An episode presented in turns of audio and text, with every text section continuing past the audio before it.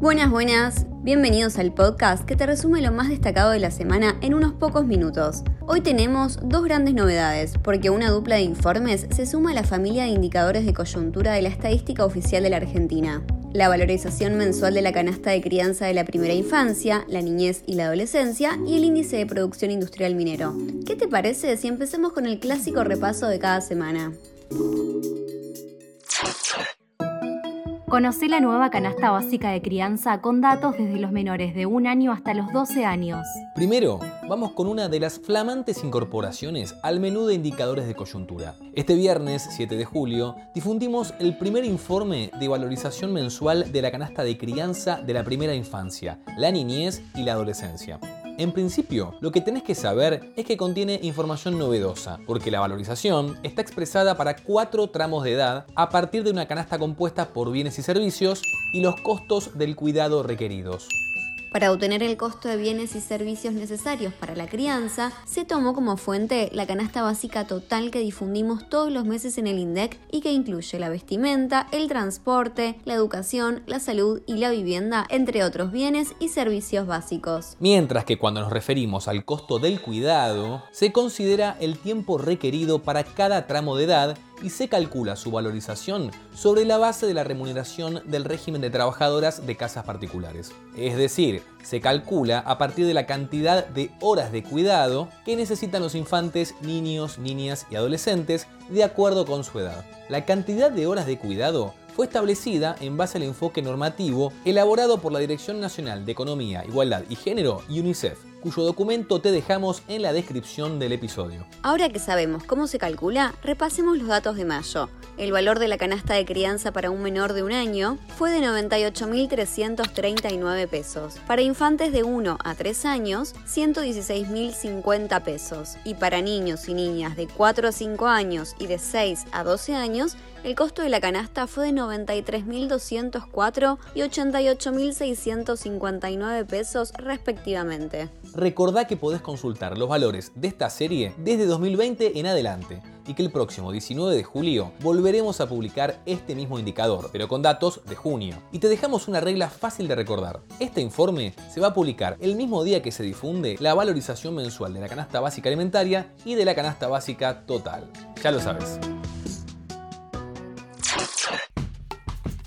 La producción industrial minera se suma a la familia estadística de los IPI. Seguimos con la segunda novedad. ¡Wow! Presentamos el índice de producción industrial minero, el IPI minero. Este nuevo informe de frecuencia mensual presenta un exhaustivo relevamiento de las actividades económicas que conforman dicho sector. Para ello, se utilizan datos sobre más de 600 establecimientos industriales mineros del país y prestadores de servicio a la extracción de petróleo crudo y gas natural. Exactamente. La serie estadística del IPI minero comienza en enero de 2017. El periodo base es el año 2016, cuando, recordemos, se realizó el último censo nacional a la actividad minera. Con esta información minera, la familia del IPI se agranda, ya que hasta ahora contábamos con los datos del IPI manufacturero y el IPI pesquero, de los que te vamos a hablar también en unos instantes. Pero vayamos por los datos. En mayo de 2023, el índice de producción industrial minero mostró una suba de 7,8% respecto a igual mes del año pasado. Si tenemos en cuenta los primeros cinco meses del año, el alza con respecto al mismo periodo del año pasado es de 10,7%. En el flash informativo de la semana, te contamos la información general de este informe. Te lo dejamos en la descripción por si te interesa repasarlo. La producción de petróleo crudo creció 9% a nivel interanual y en mayo registró el segundo valor más alto desde 2017, cuando se registró el pico de extracción, dos meses antes, en marzo de este año. Por otro lado, la producción de gas natural registró una baja de 0,8% a nivel interanual y los servicios de apoyo para la extracción de ambos recursos, es decir, petróleo crudo y gas natural, aumentaron más de 24%. Esto incluye las actividades de pozo en el inicio de la perforación,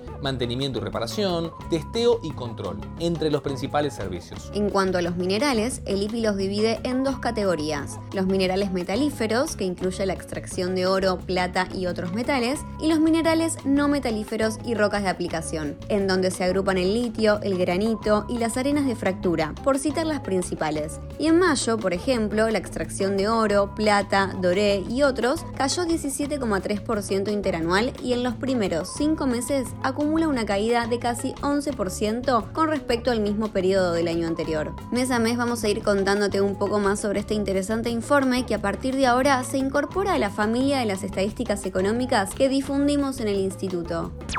Neumáticos y peces, protagonistas de las industrias manufacturera y pesquera.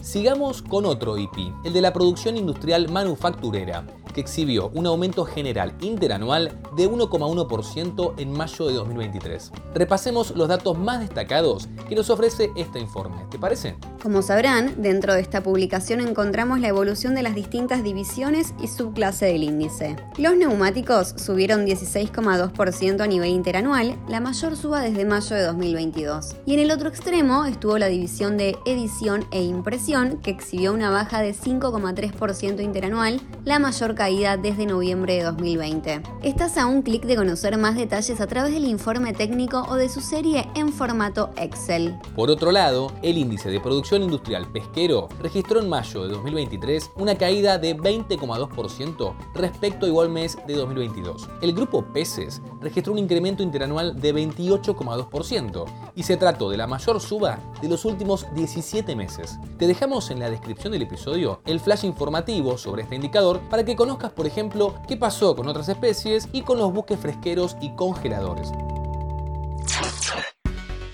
los mosaicos graníticos y calcáreos, el insumo de la construcción que presenta un crecimiento sostenido desde noviembre de 2022. Y llegamos al último informe de esta semana. Analicemos juntos los indicadores de coyuntura de la actividad de la construcción. Si bien el índice general mostró una baja interanual de 2,9%, el consumo aparente de mosaico graníticos y calcáreos registró un aumento interanual de 21,3% en mayo de 2023 y un alza de 18,5% con respecto al mes anterior. Si nos enfocamos en la serie histórica del ISAC, notamos que este insumo exhibe un crecimiento sostenido desde noviembre del año pasado y hay que remontarse al año 2019 para encontrar un número índice superior al de mayo. Al poner el lente estadístico en la encuesta cualitativa que comienza en la página 10 del informe, se observa que 62 de cada 100 grandes empresas que realizan principalmente obras privadas prevén que el nivel de actividad del sector no cambiará durante los próximos tres meses. 22 estiman que disminuirá y 16 que aumentará. ¿Querés conocer los motivos de sus respuestas? ¿O cuál fue la perspectiva de las empresas que trabajan con las obras públicas? Te invitamos a buscar las respuestas en la página 10 del informe. Y llegamos al final de este episodio. No olvides que podés enviarnos tus preguntas a través de nuestras redes o al número 11 32 06 70 10. Gracias por acompañarnos. Esto es Datos INDEC.